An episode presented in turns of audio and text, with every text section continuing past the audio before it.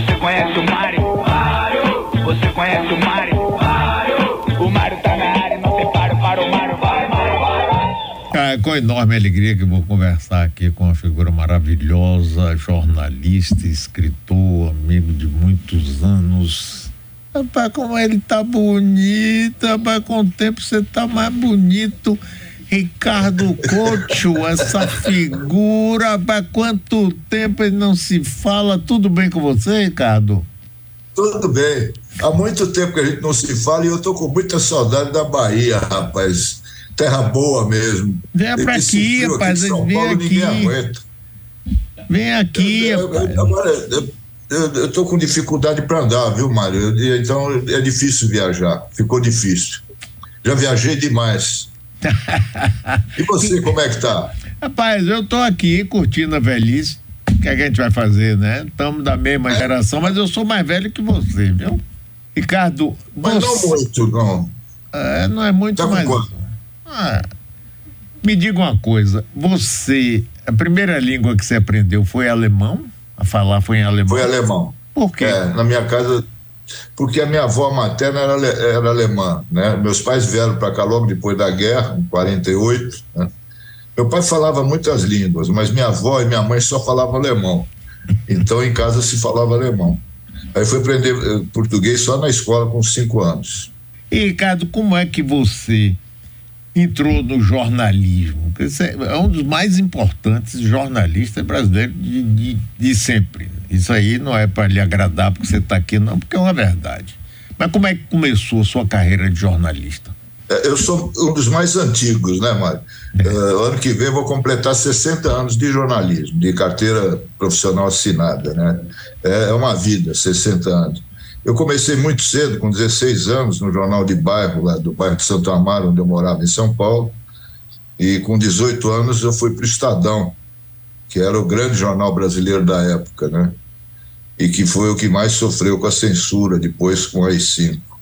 E lá eu fiz uma boa parte da minha carreira, mais de 10 anos.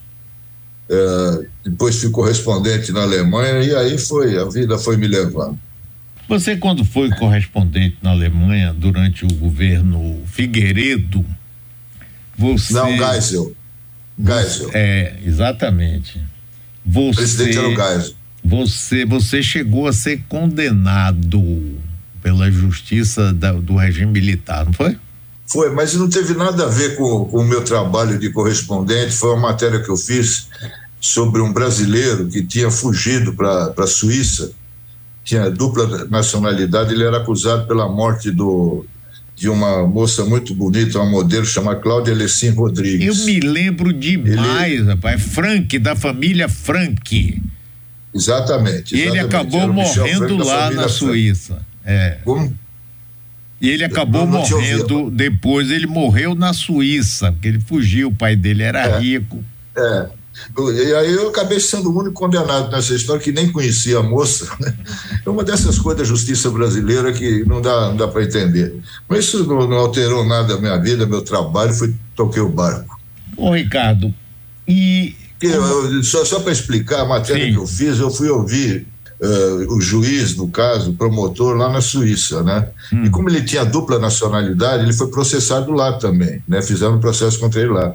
Só que me falaram, o pessoal da justiça me falou, olha, com as provas que mandaram do Brasil, não dá para condenar, aquilo, isso aqui não presta. E foi o que eu escrevi, o juiz não gostou e, e me puniu. Hum. É a única vez na vida que aconteceu isso. E sua aproximação com o PT, como é que foi? Quando eu voltei da Alemanha no final de 78, foi a época da, das greves do ABC, né? Foi quando o Lula surgiu no cenário político brasileiro. Eu fui trabalhar na revista Isto É com o Mino Carta. O Mino Carta tinha feito no ano anterior a primeira grande entrevista com o Lula, que foi capa da revista Isto É. E aí ele me convidou para trabalhar lá com ele. Eu, trabalhava antes no Jornal do Brasil, na, na Alemanha, e virei uma espécie de correspondente da República de São Bernardo, onde ficavam as grandes fábricas de automóveis do Brasil. E fiquei logo amigo dele e de um outro, um outro cara que você conhece, Frei Beto, Sim, que demais. tinha ido trabalhar lá na Pastoral Operária. Foi na mesma época que eu, eu fui cobrir São Bernardo, Metalúrgicos, Lula para a revista Isto É. E nós ficamos muito amigos e hoje eu posso dizer que somos irmãos, nós três, a vida toda juntos. Depois fomos juntos para o governo quando Lula ganhou a primeira vez em 2002. Ele tomou, ele tomou posse em 2003, né? E aí você foi secretário de imprensa dele, não foi? Sim, sim. Eu tenho, tenho um livro que eu, que eu fiz depois que eu saí do governo que chama Do Golpe ao Planalto, que é do golpe de 64, o ano que eu comecei a trabalhar no Jornal de Bairro, ao Planalto, onde eu estava trabalhando quando completei 40 anos de profissão. Agora já vão ser 60, como o tempo passa. E aí eu conto muita história, mas de, de, de, dessas minhas passagens por toda a imprensa brasileira, todos os principais veículos, televisão, revista, jornal, eu acompanhei por dentro e de perto tudo o que aconteceu na política brasileira, na vida brasileira, nesse período de 40 anos, que hoje são, já vão ser 60, né? E aí a gente vê como o Brasil é todo cheio de altos e baixos, né? É uma gangorra danada e ao mesmo tempo é um povo maravilhoso, né? É um país maravilhoso. Eu, eu pedi para voltar para o Brasil. Eu fui, eu acho que o único correspondente estrangeiro na Europa que pediu para o jornal para voltar, porque a maioria vai e não quer voltar, né? Mas eu morria de saudade daqui. E agora estou com saudade da Bahia, rapaz. Faz tempo que eu não vou aí. Ricardo, eu estou conversando com Ricardo Couto, escritor, jornalista. Aquela, aquela experiência, eh, você se lembra? Eu participei como voluntário da campanha, essa campanha 2002 de Lula, inclusive apresentei alguns programas de televisão com ele também. A amizade com Lula ficou e até hoje.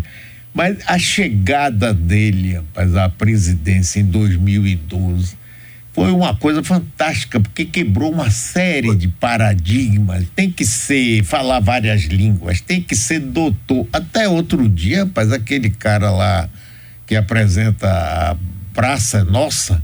Carlos Alberto de Nobre, uma besta. A quadrada, como é que o cara fala quadrada. Um negócio como se ele e o Silvio Santos, o patrão dele, fossem grandes intelectuais. Pois Isso é. não tem nada a ver com o concurso de títulos, né?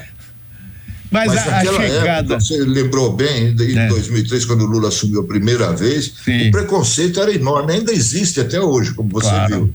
Né? Mas em 2003 era muita porrada que tomava de tudo quanto é lado, do chamado mercado, da grande mídia. Não foi fácil, não, mas o Lula mostrou que um operário pode ser presidente, sim, e pode ser melhor do que os outros que vieram antes dele e dos que vieram depois também. Ricardo, eu me lembro, numa das campanhas de Lula, quando ele não foi eleito, aquele presidente da Federação das Indústrias, Mário Amato, disse Sim. que se Lula fosse eleito, 800 industriais iam sair do Brasil. Você lembra disso? Eu me lembro, isso foi em 1989, na primeira eleição direta para presidente da República, depois da ditadura. Né? Ele falou que 500 mil industriais iriam embora do Brasil. Acho que no é. Brasil nem tem isso de industriais. né? Mas era, esse era o espírito, sabe? Era muita gente jogando contra. E, e, o Lula foi indo, foi indo, foi indo, saiu com uma aprovação de mais de 80% do, do segundo mandato, né? É o maior índice que um presidente já atingiu no Brasil. E qualquer enquete, pesquisa que se faz sobre os melhores presidentes da história do Brasil, ele sempre está na frente. Agora, Ricardo, como você como secretário de imprensa, como era o relacionamento com a grande mídia, televisão, grandes jornais e tudo, que sempre olharam Lula com muita desconfiança até hoje, né? Diga-se de passagem. É, até hoje. Mas eu acho que hoje já diminuiu um pouco esse preconceito. É, operário, nordestino, não tem um dedo, aquele negócio todo, né? Mas isso foi mudando com o tempo. É engraçado que eu acho que eu brigava os dois anos, eu só fiquei dois anos no governo, 2003 e 2004 eu brigava mais com Lula e com meus colegas do governo do que com a imprensa, porque eu procurava atender os horários, né, as demandas da imprensa que era o dia inteiro. Foi a época que surgiu o, jornalismo online, né, o, a, os canais de notícias 24 horas e tal. Então o pessoal queria notícia toda. Essa era a grande briga ali da, da, imprensa comigo, mas eu me dei, me dei muito bem. Eu, eu, acho que eu fiz um bom trabalho. Agora, difícil era convencer o governo a atender bem a imprensa, mesmo quando levava críticas, uh, sabe, ter as portas abertas para conversar em todos os níveis nas redações. Foi, olha, eu, eu gostei do trabalho. Eu não recomendo para ninguém porque não faz bem para a saúde. Você trabalha para burro, ganha pouco e apanha muito. Mas é um aprendizado de vida fantástico. Eu não, não me arrependo de ter ido. Não iria de novo porque eu não tenho mais saúde para isso mas quem tiver a oportunidade de conhecer por dentro como, como é a máquina do governo, como é o Brasil por dentro, vale a pena. E quando eu falo Brasil por dentro, não é só do poder, não, porque antes da, da, do Lula ganhar, de eu ir trabalhar com ele, eu já conheci o Brasil inteiro de ponta a ponta como repórter, né? E depois fui ver como é que era trabalhando no governo com, com o presidente. Agora, você falou aí, você brigava mais com ele. Qual era o tipo de. Dá uma ideia assim. Brigava, por exemplo, com o quê, assim? Ah, rapaz, eu vou te dar um exemplo do que aconteceu uma vez. Diga. O Lula foi constituinte na mesma época do Ratinho, Ratinho da televisão famoso. Sim. Tinha marcado uma entrevista do Lula na, na, na, na reinauguração do programa do, do Jô Soares, em 2004. Ele iria com a equipe dele para Brasília para fazer uma entrevista com o Lula no, no Palácio do Alvorada. É. Era um programa especial e tal. Eu combinei tudo com o Lula, mas no meio, de, no meio tempo, o Lula encontrou por acaso com, com o Ratinho, o Ratinho pediu uma entrevista para ele, e ele resolveu dar a entrevista sem falar comigo. Né? E, que, já tinha acertado com, com o Jô Soares. Daí o Jô ficou puto comigo, porra, sabe? Eu não podia fazer nada. E aí nós brigamos. Falei, pô, Lula, você me deixou vendido nessa história. Isso acontecia às vezes, sabe? Dele passar por cima do assessor de imprensa. Ele brincava comigo, mas era bom, porque eu tinha toda a liberdade com ele para dizer as coisas, inclusive eh, fazer críticas quando achava que tinha alguma coisa errada. Era uma relação de, de iguais, sabe? Não era uma relação de, de e, e, iguais, amigos, irmãos e tal, discutem, brigam. Eu acho que o governo é assim mesmo, não é uma ciência exata. Né?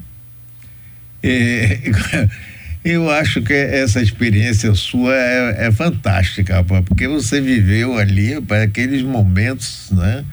É muito, muito complicados, porque Lula chegou, mas com um mundo de desconfiança, né? PT, comunista. Não, mas eu dei muita sorte, viu, mano? Eu dei muita sorte na vida. Eu sempre digo, a gente precisa estar na hora certa, no lugar certo, mas também precisa estar fora do, do, do lugar errado.